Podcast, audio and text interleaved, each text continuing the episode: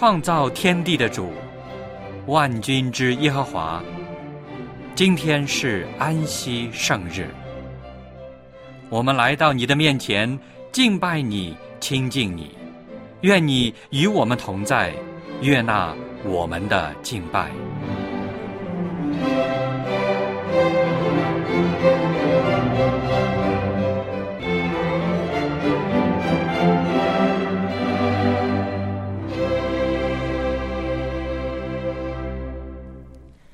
各位弟兄姐妹，亲爱的朋友，主内平安。想在这里先祝您安息日快乐。圣经创世纪第二章第三节这样说：“上帝赐福给第七日，定为圣日，因为在这日，上帝歇了他一切创造的功，就安息了。”安息圣日是个特别的节日，是上帝完成创造大功的纪念日，也是上帝祝福人类的赐福之日。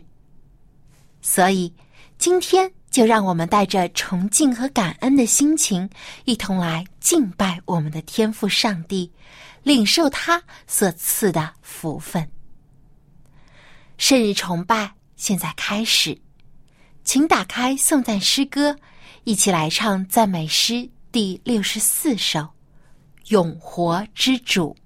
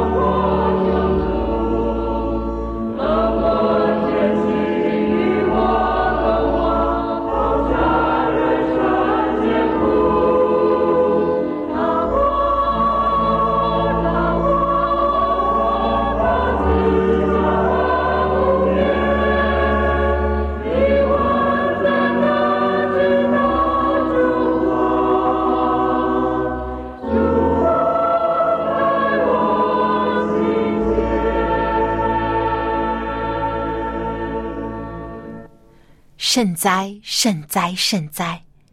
圣父、圣子、圣灵三位一体、独一的真神上帝，感谢您的带领和保守，使我们又平安的进入了安息日。今天，我们不仅要在您面前高歌颂赞，更要学习您赐予我们的宝贵真理，让我们牢牢抓住您的应许。心中满有信心和盼望，愿主与我们同在。奉主耶稣基督的名求，阿门。接下来又是读经的时间，请打开圣经，翻到诗篇二十四篇第一到第十节。我们会用起音的方式来朗读这几节经文。尊荣。地和其中所充满的，世界和住在其间的，都属耶和华。他把地建立在海上，安定在大水之上。谁能登耶和华的山？谁能站在他的圣所？就是守节心清、不向虚妄、起誓不怀诡诈的人。他必蒙耶和华赐福，又蒙救他的上帝。使他诚意。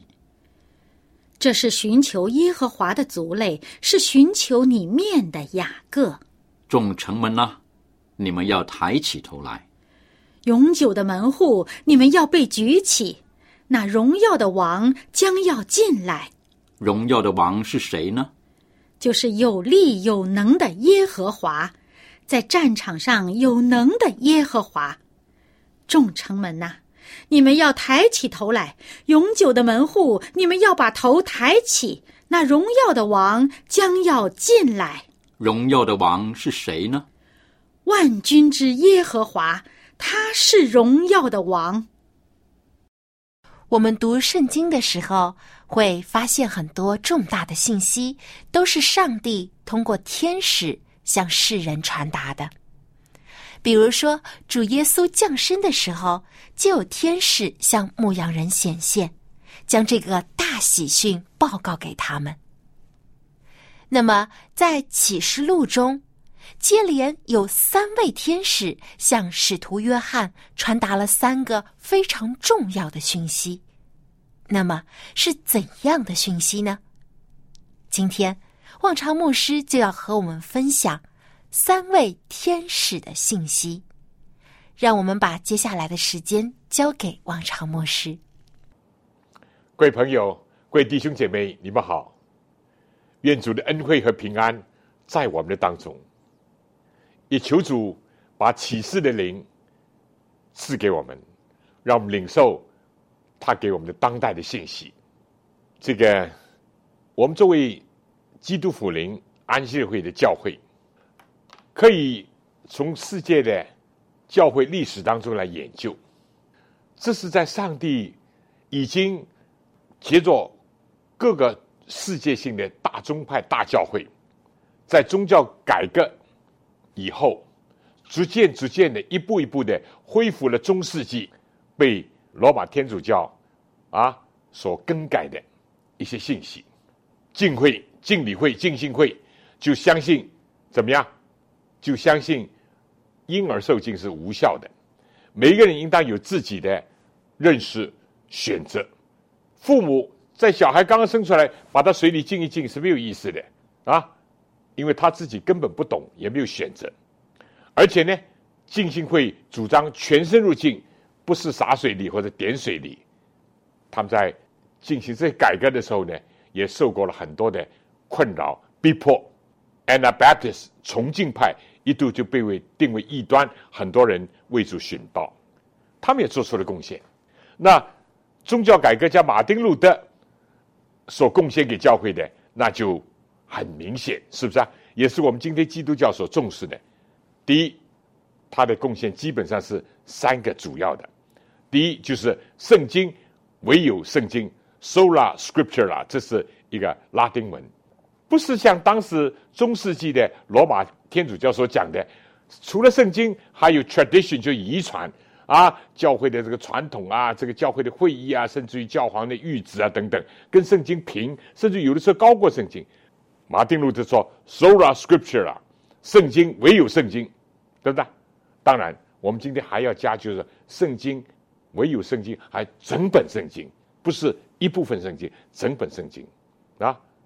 好了，这是一个贡献。第二贡献呢，就是重要的圣经里面一个信息：因信称义，不是靠着修行啊、朝圣啊、啊做苦工啊、啊啊，或者就像这个啊。”必须要买赎罪券呐，不是因信主耶稣基督而得称为义，因信主耶稣基督的功劳拯救而得称为义。就像创世十五章第六节，亚伯拉罕信上帝，上帝就以此算为他的义。整本圣经都贯穿了这个。当然不要误会啊，因信称义以后，我们生活可以不管行为不不不不不是这，但是人要得救。你们得救是本乎恩，也因着信。那希望以弗所书第二章第八到十节，我们读完这个，我们就知道得救确实是本乎恩，也确实人要相信上帝恩典，恩典就礼物给你，你不相信也不能接受。但是信心不是我们的救主啊！有些人说以为信心就信心不是我们救主，而以弗所第二章第八节也不是出于行为，免得有人自夸行为。那么是不是不需要呢？紧接着，你们是在基督耶稣里，上帝所造成的工作，上帝要预备我们行善，所以生活、行为、行善都是要的。但是这个根是相信主耶稣基督，得着他的恩典，而不是靠自己，靠自己的生活行为会骄傲啊，免得有人自夸。这保罗就讲。也不是有人像信心，信心是上帝所赐的，圣经都是很清楚告诉我们。所以宗教改革，马丁路德第二贡献就因信称义。第三个呢，信徒皆祭司。当然，我们知道有人捏造说玛利亚又是一个中保，没有圣经没有这个依据，圣经没有讲玛利亚复活，玛利亚也是一位光辉的母亲，是一位伟大的女性，这是毫无疑问。但是。她也是人，她不是神，也不是神人中保。耶，我们祷告，凡靠着他进到上帝面前，这个他是指耶稣基督。凡靠着耶稣基督进到上面的人，他都能拯救到底，因为他是长远活着替他们祈求。提摩太书又讲到，上帝跟人之间就一个中保，就是义者耶稣基督，这很清楚，很清楚。所以不要多出来一个，又是多一个玛利亚，又是中保啊。对不起，我绝对不是啊攻击或者批评我们的天主教的弟兄姐妹，我们的朋友不是，但这是依据圣经来讲，对不对？哎，天主教当中有很多很虔诚、很爱主的，是吧？是上帝的子民，有一天要会回归明白更多的真理。那更加不是啊，祷告呢要接着神父不信徒皆祭司，每一个信徒都是祭司。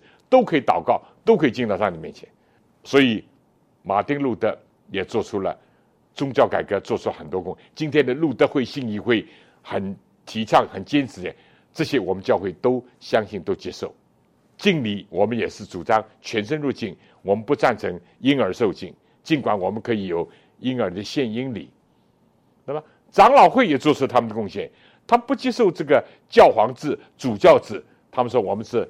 啊，代表制，长老会也做出他们的贡献。他们在管理方式上，啊，卫理公会啊，美以美会，他们也做出了他们的应有的贡献。每一个大的教会都做出他们应有的贡献，但是他们有一些亮光还没有得着，那就是世界上最后上帝所兴起的一个愚民教会。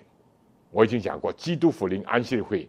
就抓住圣经最主要的，上帝是我们的创造主，上帝是我们的救赎主，我们只是一个被造的人，我们只是一个被救赎的罪人，所以我们不以怎么样，不以教会创办人名字来定我们的教会啊，路德会啊，或者是啊卫理公会、卫斯理 John Wesley，我们不用这个，我们也不用一个教会的这个仪式敬礼啊，或者等等来做我们教会，也不以一个教会的制度啊长老制啊等等做我们。我们以基督福临安息日，就是创造跟救赎，创世纪一直到启示录，因为纪念安息日就是纪念上帝创造，对不对？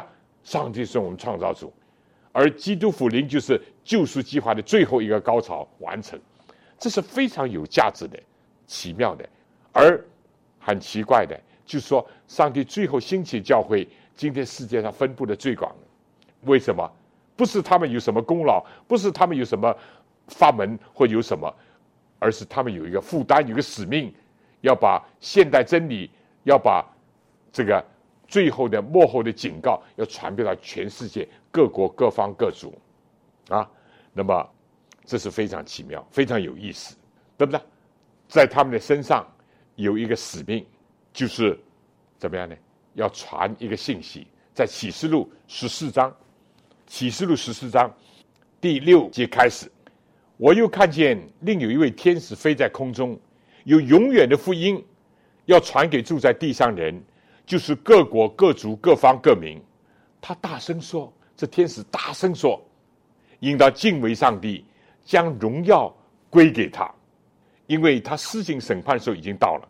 应当敬拜那创造天地海和众水泉源的。”又有第二位天使接着说：“叫万民和邪淫大怒之久的巴比伦大臣。”群倒了，群倒了。又有第三位天使接着他们大声说：“若有人拜兽和兽像，在额上或在手上受了印记，这人必喝上帝大怒的酒。这酒正在上帝这个愤怒的杯中存一不杂。他要在圣天使和羔羊面前，在火与硫磺之中受痛苦。他受痛苦烟要往上冒，直到永永远远。”那些拜兽和兽像受他名字印记的，昼夜不得安宁。圣徒的忍耐就在此，他们是手上的诫命和耶稣正道的。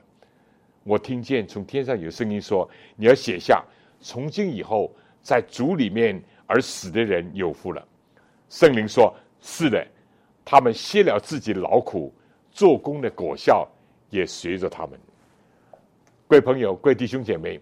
尤其对弟兄姐妹讲，你知道我们守安息日，但是不要说犹太人守安息日，也有一些小教会啊，像敬礼安息日会，像啊以前这个 Church of Christ，他们都守安息日，真耶稣教也守安息，所以安息这个道理不是我们的唯一的、独特的，甚至是我们的品牌没有。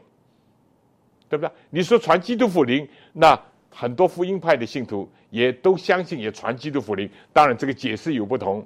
他们多数是相信将来派啊啊，这个耶稣再来之前有七年要如何如何，这也不是今天有机会讲的。所以，基督福临也好，安息也好，不是我们教会唯一所传的信息，其他教会也传。当然有一些差异，这是事实。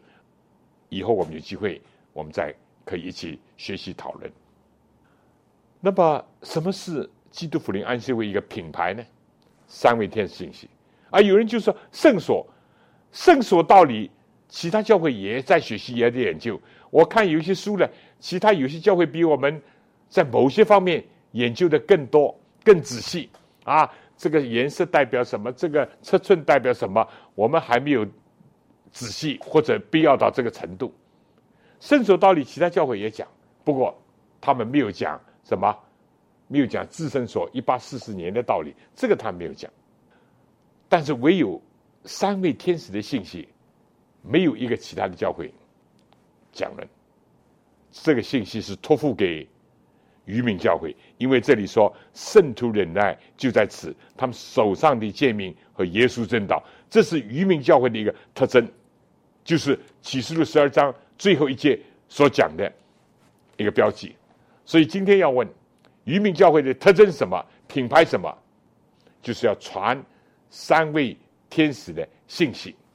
那么三位天使的信息，我想我也只能简单的跟大家一起学习分享。第一位天使的信息包括什么呢？一个是永远的福音，一个就是现代的一个真理。所以很清楚的讲，有位天使飞在空中，他大声喊着说：“要把永远的福音要传给住在地上人，就是各国各族各方各民所有人，永远的福音。基督福临安息会人要传福音，福音是什么？就是耶稣基督，他的生，他的死，他的复活，他的升天，他的再来。格林多前书十五章很清楚讲，这就是福音的内涵。没有耶稣，没有福音；有耶稣，就有福音。而耶稣福音的整体是包括他的生、死、复活、升天、再来，缺一不可。耶稣单单。道成肉身，如果不为我们牺牲，那这个救赎计划还不能成全。如果牺牲了，为我们钉十字架了，他不复活，那救赎计划也不能成，因为我们所相信的只是一位死了的一个教主，那不行。如果耶稣复活了，不升天，在天上继续的为我们做祭司，为我们做中保，我们今天活在世界上，真的是有太多的一个缺少，我们。太缺少依靠，耶稣基督是我们的大祭司，是我们的中保，是为我们求情的。但是耶稣基督如果老在天上求情，为我们做中保，他不回来接我们，救世计划也没有完成。所以福音就是耶稣基督，耶稣基督的一切的一切，我们要传扬。什么时候我们不传扬这个，我们有祸了。保罗说：“我传福音是不得已，对不对？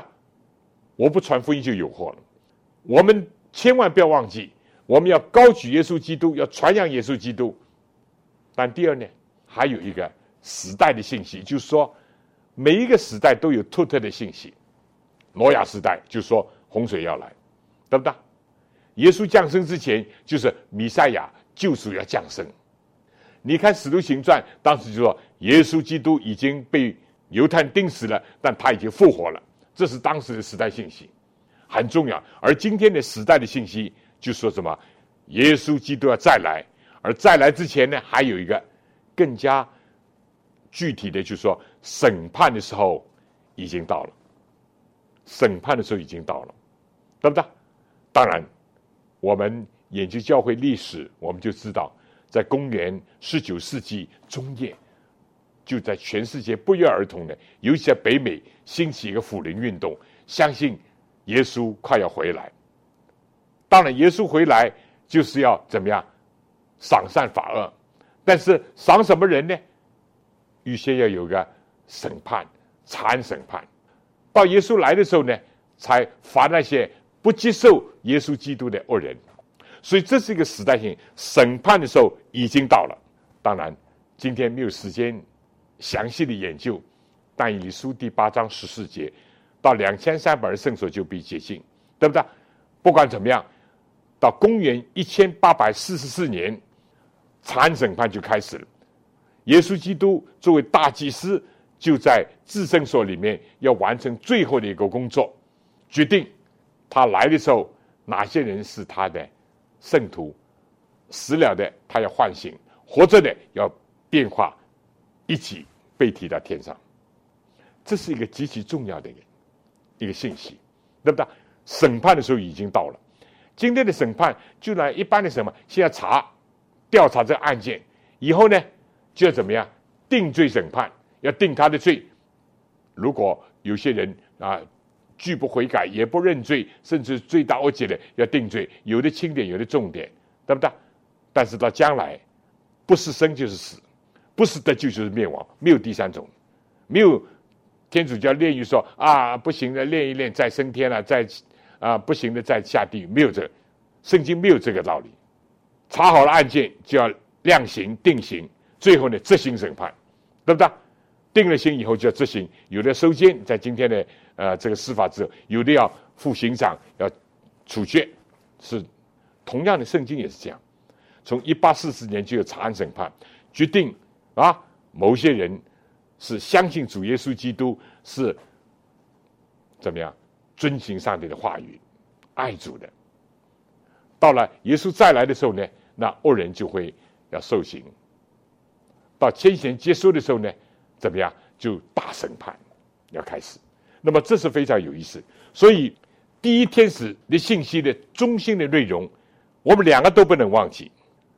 如果我们忘记了传耶稣基督的福音，那我们只是一个，真的只是一个教门教派。但如果我们只是传耶稣基督福音，那今天一般的教会总体来讲也是在传福音，我们就没有了一个时代的信息，就没有一个作为渔民教会的一个特征和特质。这点一定要记住，两者缺一不可啊。而福音是基础，然后呢，福音到了今天的时代，有一个特殊的一个时代的信息和现代的真理，present truth。现代的一个真理，要传扬给各国各方各民，要传扬给其他的教会的所有爱主的、响应真理的弟兄姐妹听。这是第一点。第二点呢，我们紧接着看一看这个第一位天使信息有哪几个重心啊？我们刚刚读过这圣经，第一就叫敬畏的心。他大声说：“应当敬畏什么？敬畏上帝。”敬畏的心，第二呢，要有敬拜的一个真理。这里怎么讲？因他事情审判的时候，因他敬拜那创造天地海和众水泉源的。第一句话，应他敬畏上帝；第二句话呢，应他敬拜那创造天地海和众水泉源。还有呢，将荣耀要归给他。所以，第一天使的信息就是涵盖了敬畏的心，每一个人要敬畏的心。耶稣基督对撒玛利亚夫人说：“拜父也不在这个山，也不在那个山，地点无所谓。但耶稣从来没有讲哪一天都可以。耶稣没有这样讲。耶稣强调另外一方面，就是说，应当用心灵和诚实来拜他。心灵和诚实，诚实这个字在原文是阿雷萨亚，按照真理来敬拜。有心没有真理不行。”有真理没有心也不行。上帝要有心灵的敬拜，也要按照真理去敬拜，这是耶稣的要求。至于地点无所谓，在家里也可以，在教会里也可以，在旷野也可以，在大会堂也可以。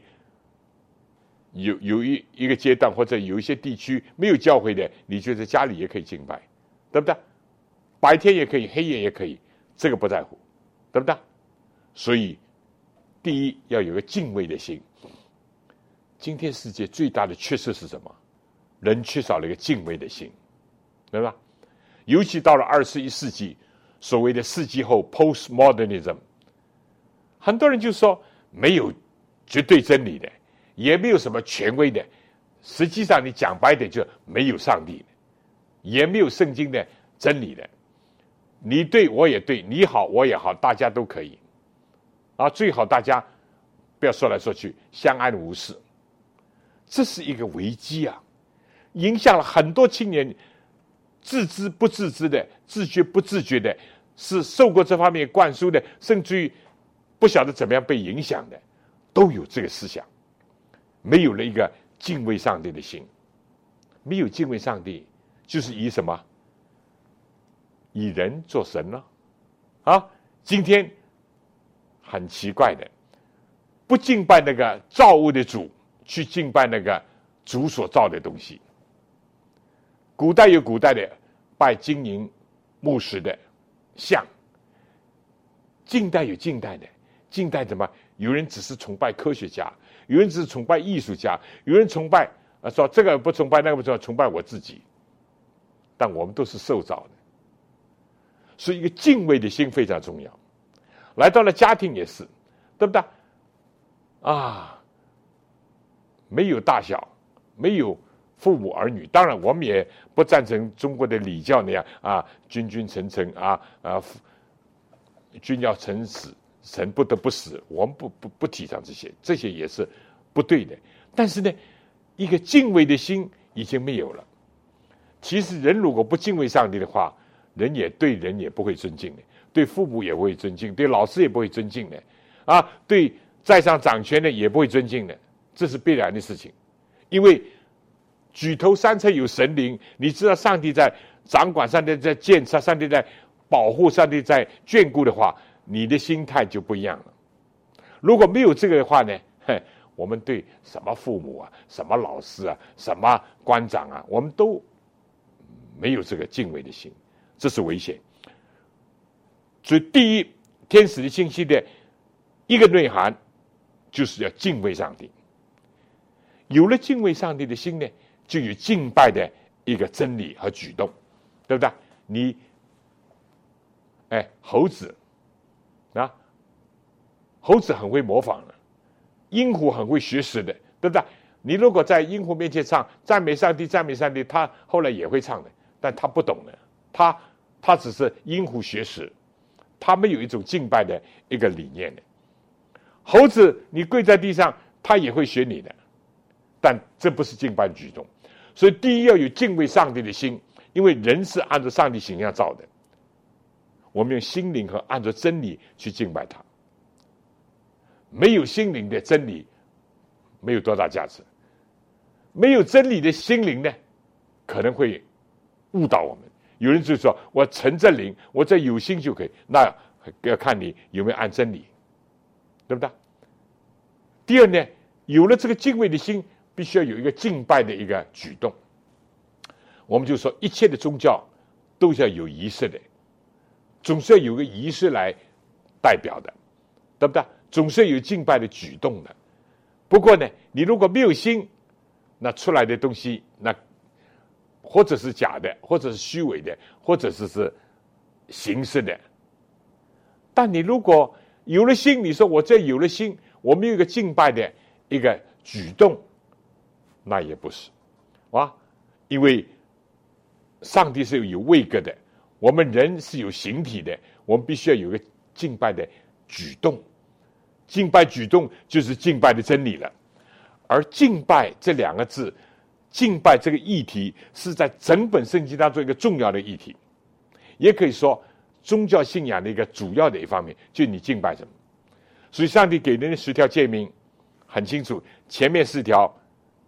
就是对上帝，第一是敬拜的一个对象，除了我以外，你不可以有别的神，只有一位真神活神。什么是活神？创造的神是活神。什么是真神？自有拥有的神才是真神。第一是敬拜的对象，第二是敬拜的方式，不可以拜偶像。第二条诫命很清楚讲，不可以拜偶像。第三条诫命是敬拜的态度。不可以妄称上帝名，假借宗教、假借上帝名义发咒起誓啊啊，没有用，应当要敬爱上。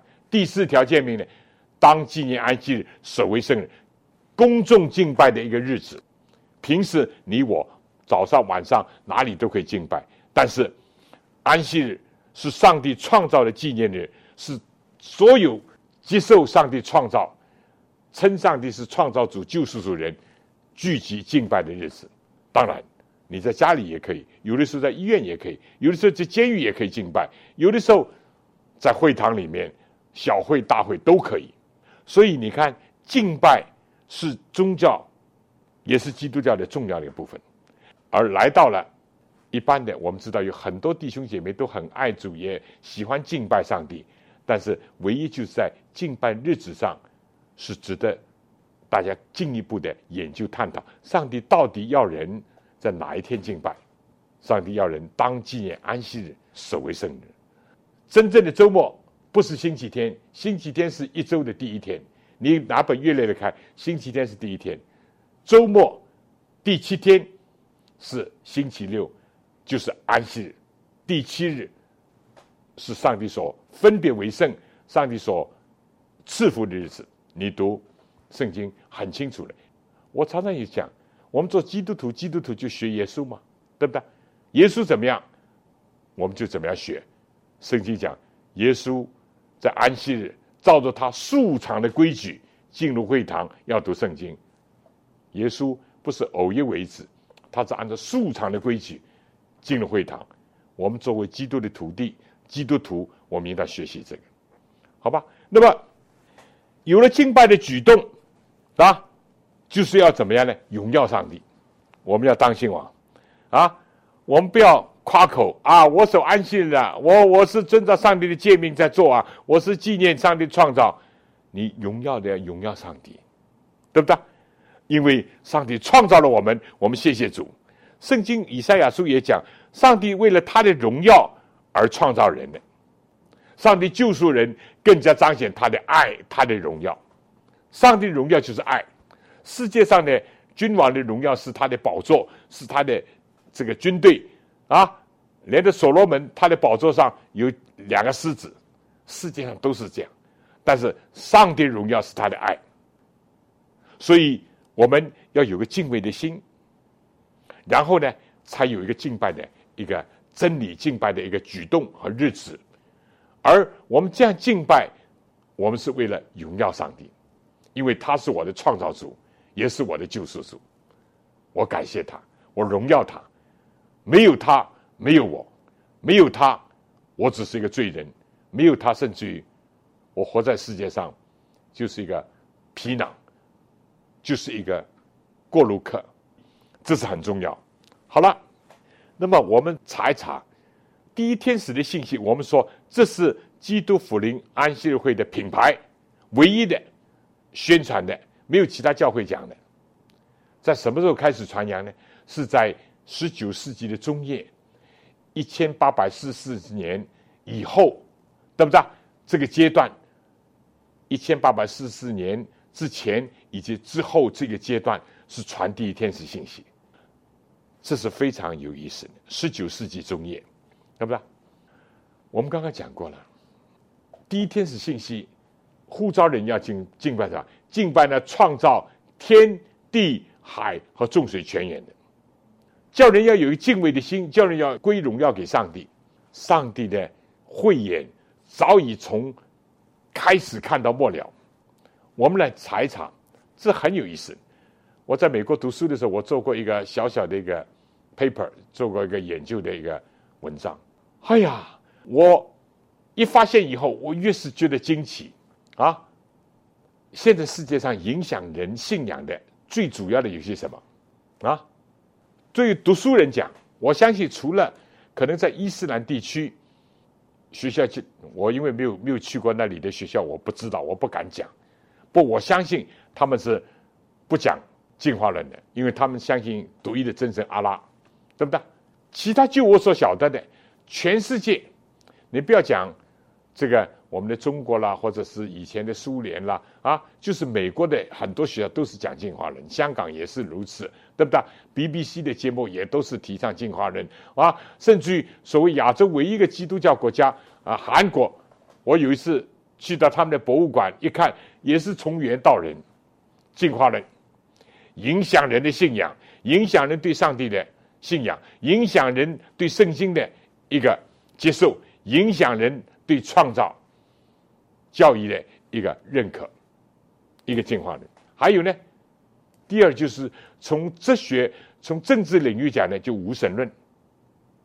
有一度世界半个江山都是宣传无神论，甚至有个小国家啊，阿尔巴尼亚，唯一一个国家宪法上写着是一个无神的国家，而且没有宗教自由。当然，还有些地区也是如此，无神论。第三个影响人对圣经、对上帝的是什么呢？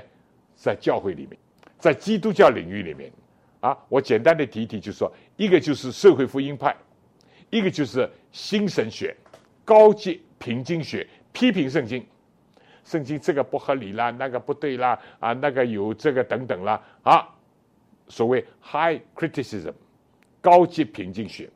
第二个就是 social gospel，社会福音。什么叫社会福音呢？耶稣说：“我人子来，不是要受人的服侍，乃是要服侍人。”耶稣的一生都是服务，以服务为本，服务为快乐，服务人是他的天职。但是，耶稣没有讲到这里，就一个 full stop，有个句点，下面还有一句，并且舍命做多人的暑假。所谓社会福音派呢，是什么意思呢？他们不相信耶稣的救赎。耶稣一个人死，怎么能够救全世界人？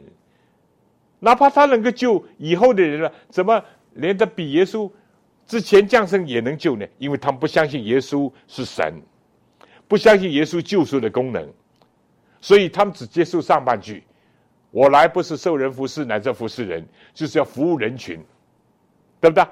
改良改良社会，修修补补，将来就好了，天国就会实现了。”这是他们的社会福音派。高级平经学呢说，圣经有些道理是有道理，有些是有问题的，有些是错误的，等等等等，批判圣经。好了，在思想领域里面，在信仰范畴里面，十九、二十、二十一世纪影响人最厉害的就这三个方面。作为学生、学术界来讲，就进化论，所谓的科学；作为哲学、政治来讲，就是无神论；作为信仰教会的领域里面，就是说。刚刚讲的社会福音派跟这个高级平均学，好了，我做了一个小小的一个研究，收集的小小资料呢，使我真的惊讶的不得了。因为我们教会说审判的时候已经到了，就是公元一八四四年，圣所就必接近，就耶稣在至圣所里面要完成最后一个阶段的工作，完成以后，他要脱下大祭司衣袍，要回来作为君王。所以那个时候就查案审判开始，就是要决定耶稣来的时候，否则的话，撒旦也问为什么他得救啊？啊，有些人也会问，怎么他得救我不得救啊？要先查案审判，就一八四四。我现在就针对着一八四四讲几个事实，真的很惊人。我们知道，先讲进化论好不好？近代的进化论的鼻祖是查尔斯·达尔文，达尔文大家都听说，对吧？我在高中时读书的都是达尔文、达尔文主义等等等等。啊，尽管达尔文的父亲是个牧师，他有一度读过神学，但他后来呢，啊，到了一个岛上去游历去考察，他忽然一个奇思妙想，他觉得啊，好像这个物种是渐渐进化的，啊，弱肉强食，对不对？这个适者生存，这就是达尔文的基本上的理念。达尔文在一八五九年发表他的《物种原始》这本书，就是作为近代的进化论的一个基石，《Origin of Species》物种的原始。一八五九年，但是我查到一个资料呢，就是说他一八四四年，啊，大家注意，一八四四就长安审判开始，一八四四年，他已经写好了这本书的一个基本的材料，二百个配二百页。奇怪吗？真的奇怪。一八四四，好了，再讲到无神论。我们知道，古今中外都有无神论，古代中国就有无神论，啊，外国也是如此，不是单单中国有，等等，也不是单单外国有，中国没有，都有。近代，但近代的无神论的提倡者和宣扬者是谁呢？在我们的年代很熟，马克思跟恩格斯，啊，所以有一度。这个中国贴的画像叫马恩列斯、马克思、恩格斯、列宁、斯大林，啊，后来在毛毛泽东，马克思、恩格斯就被认为是近代的无神论的怎么样一个倡导者之一。尽管马克思是个犹太人，尽管恩格斯也读过一些圣经，但是受了当时新派神学的影响，啊，这些我们没有时间讲。但有意思的是，我查到一个资料，怎么样呢？马克思跟恩格斯第二次在巴黎见面，这个已经很有意思了。巴黎在启示录里面，启示录十一章也代表着无神主义的思想，因为法国大革命就封闭一切教会，推翻一切宗教啊，就是提倡无神论，甚至因为舞女跳舞的舞女作为一个智慧女神，他们相信人的智慧，不相信神，怎么办？哎，他们两个人。第二次的会面啊，历史记载在巴黎，这已经是有意思了。会面以后不久，他们就出版一本书，叫《共产党宣言》，其中有一句话就是说：从来没有神仙皇帝，也没有救世主，没有什么神仙上帝啊，也没有救世主。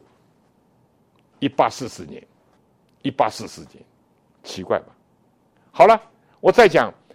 社会福音派的一个很具体代表就是基督教青年会 （YMCA、YWCA），他们是为社会做了一些事情啊，改良社会啊，提倡兴趣班啊、技术班啊，为社会服务做了一些事情。因为他们只相信耶稣是个好人啊，因我们应当要效学耶稣，服务人群，这些都是好的。我们本身非但不反对，我们教会也做很多社会的服务，但是他不接受，怎么样呢？并且舍命做多人暑假，这个救赎他不接受。美国的 YMCA 成立在一八四四年，这个是很早的青年会啊，不是像现在全世界很多地方，除了伊斯兰地区可能没有，很多国家很多地方都有，但当时是很大很早的青年会成立在一八四四年，你说奇怪吗？好了，再讲高级平均学，你如果当然这个因为平均学派以德国的土平根大学为首，还有很多很多，你如果查一查历史，查一查这个书的出版。很多都集中在十九世纪中叶，就是在一八四四年的左右，奇怪吗？在教会里面就兴起，耶稣只是人，耶稣不是神，圣经有些有道理，有些是错的啊，等等，就是在十九世纪。我再讲两个一八四四，好不好？我觉得很奇怪的，就是说，上一个世纪六十年代。在《Times Magazine》就是《时代周刊》登了一幅画《神死论》，意思就是说，上帝没有什么影响，基督教圣经在社会在人群人心上没有什么影响，就是神死论。提倡者是谁啊？尼采，德国的所谓的超人哲学家尼采。尼采读哲学一定会读到他，但遗憾的，我插一句。这个所谓的超人哲学，所谓的神死论者，他自己死于梅毒性病。他出生在一八四四年，上帝早就看到，早就看到，对不对？奇怪吧？还有一个，我最近又看见一个资料，就是在高级平均学里面，有的就说摩西五经。哎呀，不是摩西写的，就是啊，有有批呀，有有代表祭司的，有代表啊啊这个文士的，有代表这个那个的。总之就是有个学说，这个学说的 Wilson House 这个人呢，他出生在一八四四年，奇怪吧？真的很奇怪。批评圣经的，高级平经学的，当做一个重要人物 w i l s o n 但是。上帝也很奇怪，我又查到另外一个资料。我们现在是有手机啊，有电话，有什么啊？这个网络啊，这个太方便了。我记得我我年轻的时候，我们打电话要到对面这个公家的公用电话，还要去呃人家或者来叫，哎，你家里有电话了，你什么了？啊，或者打电报要到邮局去啊，还要排队，而且呢要数好多少个字，因为。按字来算钱的，但是发明这个当时电报叫摩尔斯电报，摩尔斯电报那是也不得了的。我们现在啊，这个老早淘汰不用这个，但是那个时候还是用这个摩尔斯电报。可能今天某些这个密码或者军事用码还是用这个，我不晓得，我不不参与这个，我不懂。但是摩尔斯电报第一份岳阳的电报，一八四四年，一句话：What God has wrought。上帝成就了何等的事情！有一位天使飞在空中，今天接着电视、接着广播、接着网络、接着很多很多电，都可以传扬上帝福音。一八四四年，摩尔斯第一份电报打开了一个新的局面，奇妙吗？所以有些人不相信什么一八四四年等等，我单单收集这些。从进化论中、无神论中，这个高级平均学等等等等，你可以看到，上帝早已看到了。一八四四年，在这个阴沟洞里面有很多的污水冒出来，有很多的学术主义要出现，有很多的人要怎么样把荣耀归给科学家，把荣耀归给自己，因为你知道无神论归给谁啊？所以费尔巴哈一个哲学家讲，是吧？结果。他虽然是讲不是神造人，是人造神，但是遗憾的就是到后来无神那些自己造神、造神运动，把什么自己当神。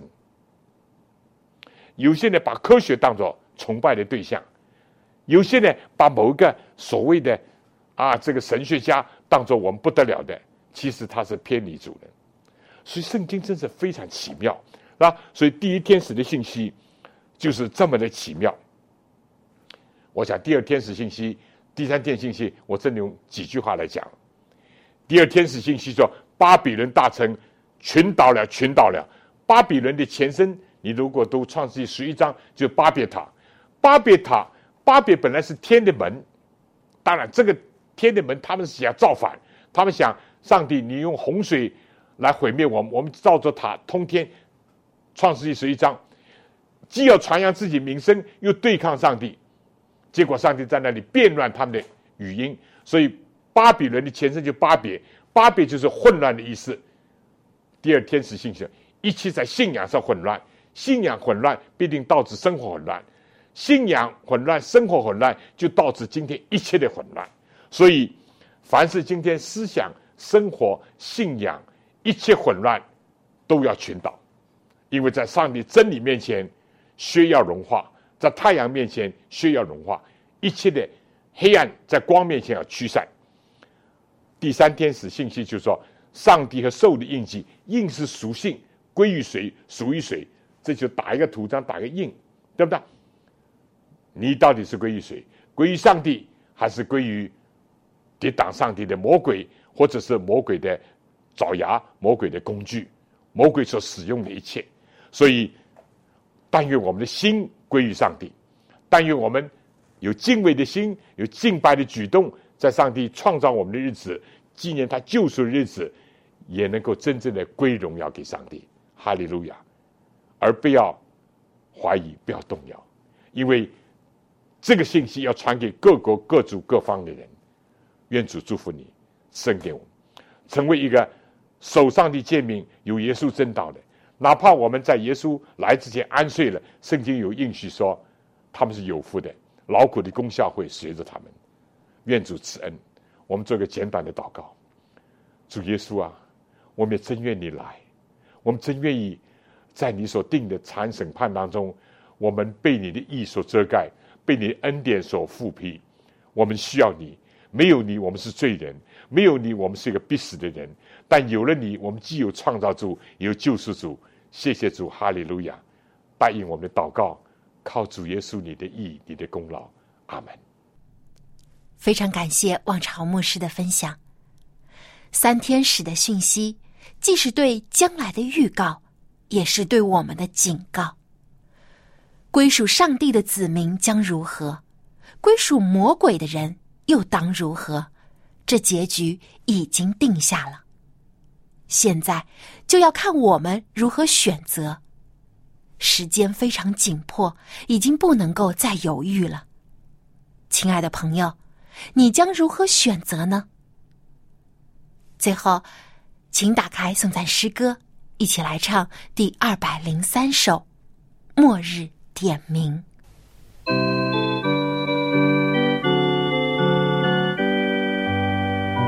在耶稣福临之日，必要高声吹响号筒，祝耶稣驾云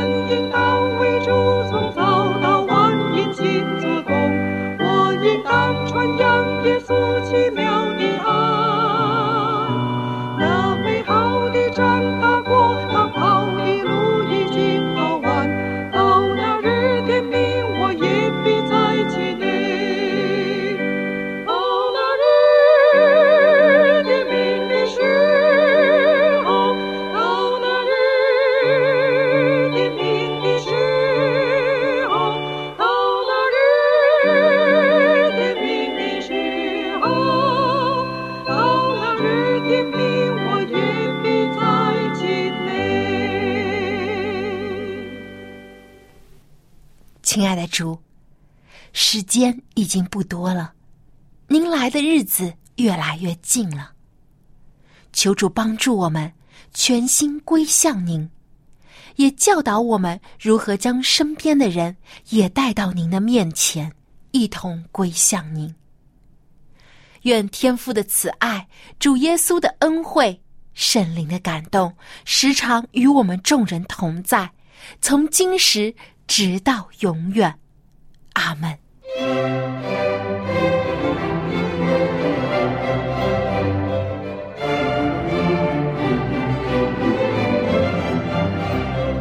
生日崇拜到此结束，谢谢收听，祝您安息日快乐。